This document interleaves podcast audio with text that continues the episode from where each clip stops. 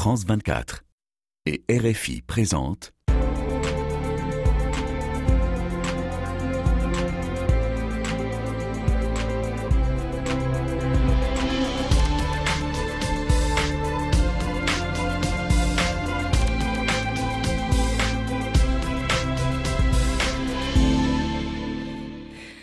Bonjour à tous, merci de nous rejoindre pour Ici l'Europe. Nous sommes sur France 24 et Radio France Internationale pour recevoir notre grande invitée. Alors que l'Europe s'enfonce dans la morosité, la vie chère, avec une guerre en Ukraine meurtrière à ses portes, nous recevons aujourd'hui Raphaël Glucksmann, élu euh, député européen en 2019 euh, comme chef de file du mouvement Place publique et des socialistes. Vous êtes aujourd'hui Bonjour Monsieur Glucksmann, en, duplex avec nous, rangé chez les socialistes et démocrates au Parlement européen. Mais surtout, vous présidez la fameuse commission au nom à rallonge euh, commission sur l'ingérence étrangère dans l'ensemble des processus démocratiques de l'Union européenne, y compris la désinformation, et, commission aussi sur le renforcement de l'intégrité, de la transparence et de la responsabilité au Parlement européen. Euh, vous rendez compte en fait de certaines de vos conclusions dans votre dernier ouvrage, La grande confrontation, euh, comment Poutine a fait la guerre à nos démocraties aux éditions Alary. Alors, euh, vous estimez que les Européens subissent depuis au moins deux décennies une guerre hybride du Kremlin.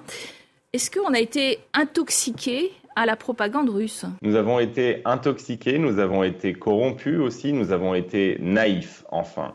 Vous savez, moi, ça fait euh, trois ans qu'à la tête de cette commission spéciale du Parlement européen, je euh, dissèque, j'enquête, j'analyse sur euh, les entreprises de déstabilisation de nos démocraties par des régimes étrangers. Aucun régime étranger n'a eu une telle entreprise de déstabilisation de nos démocraties euh, que le régime russe. Je parle là d'attaques cyber sur nos hôpitaux, par exemple l'hôpital de Corbeil-Essonne, euh, avec des médecins qui ne peuvent plus soigner les patients. Je parle de campagnes de déstabilisation de notre débat public, avec notamment les fermes à trolls et à bots de Prigogine et de l'Internet Research Agency de Saint-Pétersbourg. Je parle aussi eh bien, de la corruption de dirigeants européens qui vont prendre des décisions stratégiques d'une importance immense et travailler pour les principaux bénéficiaires de ces décisions stratégiques, c'est-à-dire les acteurs clés du régime russe. Et donc il y a une entreprise,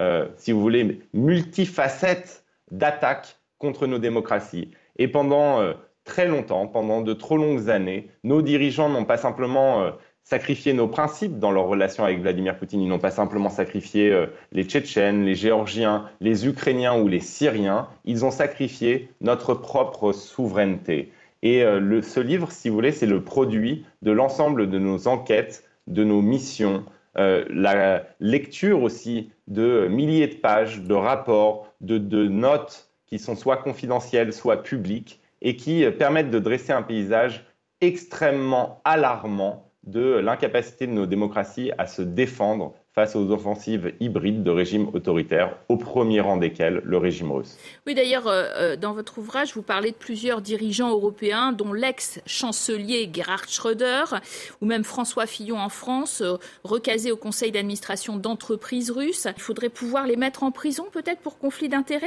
Il faut leur interdire. Quand vous avez servi, si vous voulez, au plus haut niveau, nos États, vous ne pouvez pas ensuite aller travailler pour des intérêts hostiles à nos cités, à nos démocraties, à nos nations. Quand vous avez été chancelier de l'Allemagne, que vous avez euh, fait en sorte que l'Allemagne quitte, abandonne le nucléaire, que vous avez créé la dépendance euh, de l'Allemagne au gaz russe, que vous avez euh, construit, lancé la construction du plus grand gazoduc sous-marin du monde, Nord Stream, qui relie la Russie à l'Allemagne. Vous ne pouvez pas, dans la foulée de votre défaite aux élections, partir travailler pour Gazprom et mettre vos réseaux, vos connaissances de votre État au service d'un intérêt étranger. Et donc, il s'agit euh, de Schröder en Allemagne, mais les Russes ont inventé un terme à partir de leur expérience avec Gerhard Schröder, la Schröderisation de la classe politique européenne, c'est-à-dire la transformation de notre classe politique en un marché euh, et si vous voulez, où les puissances étrangères peuvent venir faire leurs courses. Il faut mettre le holà à ces pratiques. Parce que si quand nos décideurs prennent des décisions, ils pensent que le régime russe ou le régime chinois ou le régime qatari eh bien, sont ceux qui vont leur assurer leur retraite dorée, on peut être certain que ça aura une influence sur les décisions qui seront prises et que donc notre souveraineté, notre sécurité ne seront pas les seules préoccupations de nos dirigeants. Et c'est pour ça qu'il faut réglementer, légiférer, il faut établir des listes d'entités d'entités qui sont dangereuses pour notre sécurité et donc empêcher qu'un ministre de la Défense de n'importe quel pays européen puisse aller travailler pour un régime qui, par ailleurs, met en danger la vie de nos soldats euh, en Afrique, par exemple, pour le cas du régime russe et des milices Wagner. Alors, euh, Raphaël Glucksmann, vous êtes plutôt opposé à, la stratégie de sanctions progressives et dosées qui a, été adoptée par la Commission européenne, euh, qui nous permet de faire mal aux Russes sans couler notre économie, parce que c'était un petit peu l'idée. Vous dites qu'elle a empêché la victoire de l'Ukraine. Les sanctions sont progressives, mais elles sont incohérentes. Si vous voulez vraiment heurter les intérêts du régime russe, alors vous devez euh, mettre fin aux exemptions sectorielles. Je prends par exemple l'exemple des diamants. Pourquoi est-ce que les diamants sont exclus des sanctions européennes, l'importation des diamants russes? Je veux dire, si demain, eh bien, euh, les diamants euh, viennent à manquer au marché d'Anvers, je ne crois pas qu'il y aura des émeutes de la faim en Europe parce que les diamants ne sont pas un bien de consommation de première nécessité. Et donc, il y a des intérêts euh, établis qui font pression pour édulcorer l'impact de nos sanctions. Mais l'attitude progressive de l'Union européenne, elle est surtout euh, nuisible, pas sur les sanctions, mais sur l'aide apportée à l'Ukraine. Et c'est ça qui heurte nos intérêts sur le terrain, parce que notre intérêt est que l'Ukraine gagne cette guerre. Pourquoi? Pas simplement parce que nous sommes solidaires des Ukrainiens, pas simplement par humanisme ou pas simplement parce qu'une démocratie est agressée, mais parce que la résistance ukrainienne, au moment où on se parle, c'est notre première ligne de défense. Et j'aimerais que chacun fasse un effort intellectuel et se pose la question, où en serions-nous aujourd'hui si, quand le président Biden propose l'exfiltration au président Zelensky au premier jour de la guerre, eh bien, le président Zelensky n'avait pas répondu. Nous avons besoin, euh, je n'ai pas besoin de taxi, j'ai besoin de munitions. Eh bien, nous, serions dans une situation sécuritaire catastrophique. Et les questions que nous nous poserions aujourd'hui, ce sont celles de la défense de la Pologne et de la Lituanie. Nous avons perdu des mois et des mois à hésiter sur la question de l'artillerie, des mois et des mois à relancer la production de munitions, des mois et des mois ensuite à discuter des tanks. Eh bien, désormais, il faut avoir une approche beaucoup plus compréhensive et comprendre que si nous voulons que la Russie perde cette guerre, et c'est notre intérêt stratégique, eh bien, nous devons nous mettre au travail de manière beaucoup plus efficace. Quand le président Emmanuel Macron, en juillet 2022, euh, parle d'économie de guerre, c'est juste, c'est ce qu'il faut dire, mais derrière, il n'y a rien qui est fait. C'est ça le problème. Ça fait des mois et on ne produit toujours pas les munitions nécessaires pour que l'Ukraine puisse résister à l'offensive russe. Quand vous dites euh, l'Ukraine peut gagner, dans quelles conditions, sur quel territoire, qu'est-ce que vous voyez comme sortie de guerre euh, acceptable finalement? L'Ukraine doit retrouver l'intégrité de son territoire. L'Ukraine doit retrouver sa souveraineté sur les frontières euh, de 1991, reconnues par le droit international et garanties par euh, les puissances européennes et occidentales. Peut-être que tout cela se terminera par des négociations. Peut-être que les soldats ukrainiens n'auront pas à libérer l'ensemble du territoire. Mais ils doivent aujourd'hui être en position dominante sur le terrain. C'est la seule manière d'obliger le régime russe à stopper sa guerre. Je rappelle que, en fait, on parle là de la mise à bas de l'architecture de sécurité en Europe. Jusqu'à l'annexion de la Crimée depuis la fin de la Deuxième Guerre mondiale, aucun État n'avait annexé des territoires de ses voisins. Et c'était la base qui permettait à l'Europe de vivre en paix, même pendant la guerre froide, même pendant la guerre froide, quand, au, plus haut point de tension entre l'Occident et l'Union soviétique, eh bien, c'était un tabou qui n'était pas brisé. Mercredi dernier, les présidents de, la commission du Parlement européen et ceux de la Rada, le, donc euh, le Parlement ukrainien, ont tenu leur première réunion conjointe. La perspective d'adhésion au club européen donné euh, à ce pays en guerre, pour vous, euh, c'est très important ou c'est un gadget non, c'est pas un gadget. Quand vous êtes plongé dans la nuit noire de la guerre, que vous êtes face à une armée qui commet des crimes de guerre innommables et multiples, eh bien, vous avez besoin d'un horizon.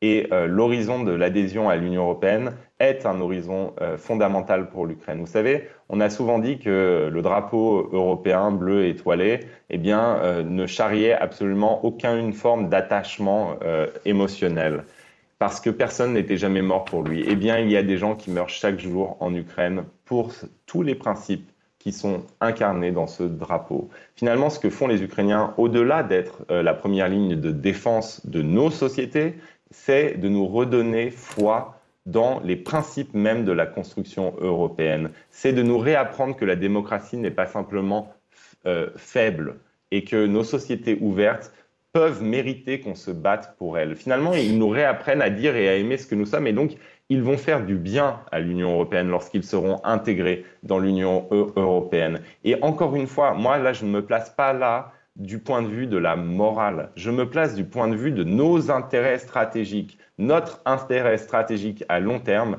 c'est la victoire des Ukrainiens et leur intégration à l'Union européenne. Cela nous rendra plus puissants et c'est ça le sens même d'une politique européenne réaliste, c'est de faire en sorte que l'Europe puisse être plus autonome et plus puissante. Voilà, c'est votre définition, la réelle politique. Vous dites il faut, il faut en fait finalement, ce n'est pas pour des questions ben, de moralité, euh, mais de réelle politique. Vous parlez aussi d'ingérence de la Russie euh, euh, qui attaque par, par effectivement guerre hybride nos démocraties. Est-ce que vous craignez qu'elle cherche à intervenir dans les élections évidemment nationales, mais surtout européennes de l'an prochain, par exemple? Bah, nos travaux avec la commission spéciale du Parlement, on a répertorié l'ensemble des ingérences dans les processus électoraux européens euh, du régime russe. Et en fait, il n'y a pas une élection majeure sur notre continent sans qu'il y ait une ingérence. Ça peut prendre la forme de cyberattaques sur la campagne présidentielle, par exemple en 2017 d'Emmanuel Macron. Dans le Brexit, dans la campagne du Brexit, ça peut prendre la forme de financement occulte. Ça peut aussi prendre une forme qui est celle de la participation au débat public en faisant monter les opinions les plus extrêmes possibles, quitte à être profondément contradictoires. Par exemple, ils soutiennent les trolls russes aussi bien les indépendantistes catalans que les ultranationalistes espagnols. Une des responsabilités principales de notre commission, c'est de préparer par exemple les élections européennes de 2024. Euh, et nous savons qu'il y aura des attaques, simplement il faut qu'on se prépare, qu'on ait une harmonisation de l'espace public européen et des législations qui visent à défendre euh, notre démocratie. Et ça, c'est la mission sacro-sainte, si vous voulez, des représentants du peuple, de faire un, en sorte qu'il y ait un cadre protecteur pour l'expression des citoyennes et des citoyens européens. Et de faire en sorte que, si vous voulez, les décisions qui sont prises à Moscou ou à Pékin ne viennent pas impacter celles qui sont prises en Europe. Emmanuel Macron s'est rendu en visite aux Pays-Bas. Monsieur Glucksmann, lors de cette visite, Emmanuel Macron a assumé euh, ce qu'il avait déclaré à propos de Taïwan. Être allié des États-Unis ne signifie pas être vassal, dit-il.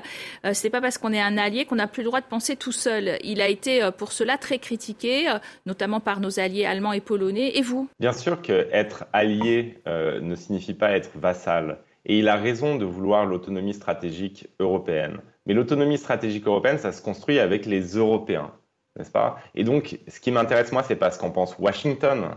Washington définit sa politique et nous, on peut être d'accord ou en désaccord avec la politique euh, américaine. Par contre, ce qui m'intéresse, c'est de savoir ce qu'en pensent les Lituaniens, les Polonais, les Espagnols. Parce que si on veut faire l'autonomie stratégique européenne, il va bien falloir qu'on définisse nos intérêts stratégiques et qui sont des intérêts stratégiques communs.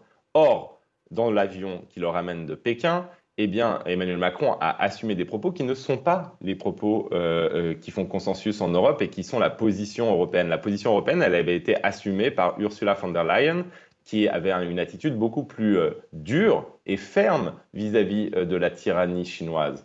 Et donc, Emmanuel Macron, il a raison sur l'objectif de l'autonomie stratégique européenne. Il faut une défense européenne. On ne peut pas être simplement des consommateurs de la sécurité américaine. On ne peut pas dépendre des élections tous les quatre ans aux États-Unis, dans le Michigan ou dans le Wisconsin, pour savoir si nous serons protégés et défendus. Donc, une attitude responsable, c'est de construire cette défense européenne et de construire l'autonomie stratégique européenne. Mais pour que cela arrive, il va falloir que Paris arrête de penser qu'une relation privilégiée avec Moscou ou une relation privilégiée avec Pékin, c'est plus important qu'une relation privilégiée avec Vilnius, avec Varsovie ou avec Bruxelles. Et, c'est là le cœur de cela. Si on veut être crédible dans notre, la parole que l'on porte, et moi je la porte au, Parlement européen quotidiennement sur l'autonomie stratégique, sur la nécessité de faire une défense, sur la nécessité de faire un Buy European Act, c'est-à-dire de réserver les marchés militaires aux productions européennes, eh bien, il va falloir montrer qu'on est sensible aux intérêts stratégiques vitaux des autres pays européens. Qui sont tous dans l'OTAN, au passage, qui sont tous dans l'OTAN et qui, euh,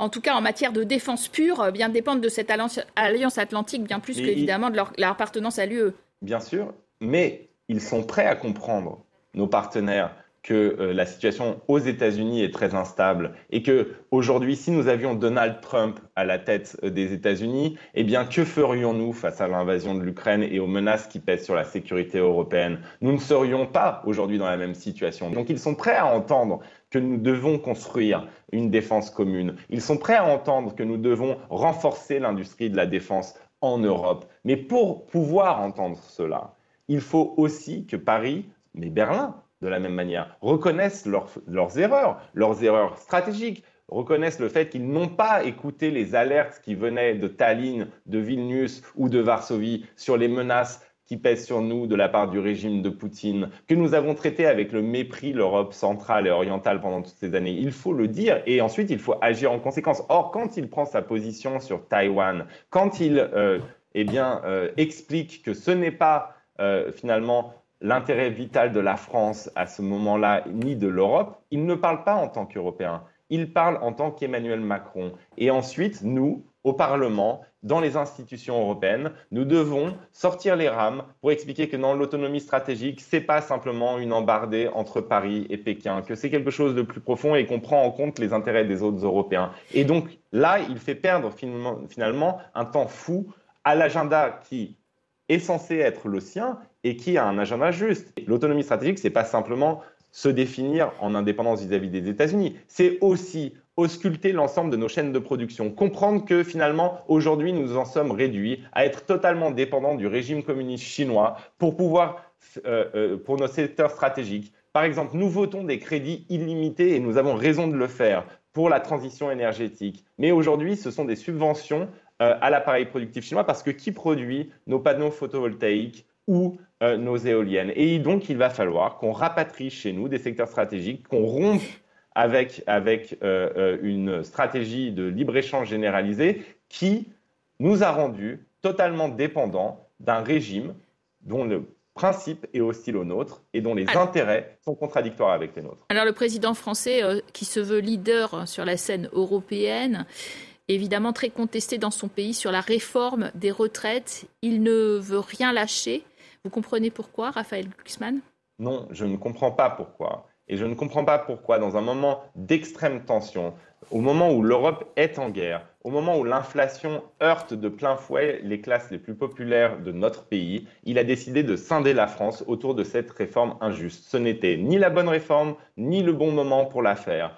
Et donc, je ne comprends pas non plus pourquoi, quand il part en visite officielle en Chine, dans une visite aussi périlleuse, eh bien, il décide, à son arrivée à Pékin, de cibler la CFDT et Laurent Berger. Je veux dire, qu'est-ce qu'il cherche? Il cherche la montée des tensions dans notre pays, la scission, le trouble. C'est précisément le moment où on devrait avoir des dirigeants qui n'ont le souci que de unifier notre pays autour d'un horizon mobilisateur. Et ce n'est pas simplement une lubie gauchiste, si vous voulez, de dire que c'est le moment de la justice sociale et de la solidarité dans nos pays. C'est le souci de l'efficacité. C'est le réalisme qui devrait nous conduire à ça. Nous sommes dans une situation de guerre. Il y a des profits de guerre. Donc au lieu de focaliser l'attention sur une réforme injuste, eh bien, la France aurait dû prendre la tête d'une croisade contre les, super profits de guerre, d'une répartition plus juste des richesses. Et, c'est précisément le contraire qui a été euh, fait. Et je pense que c'est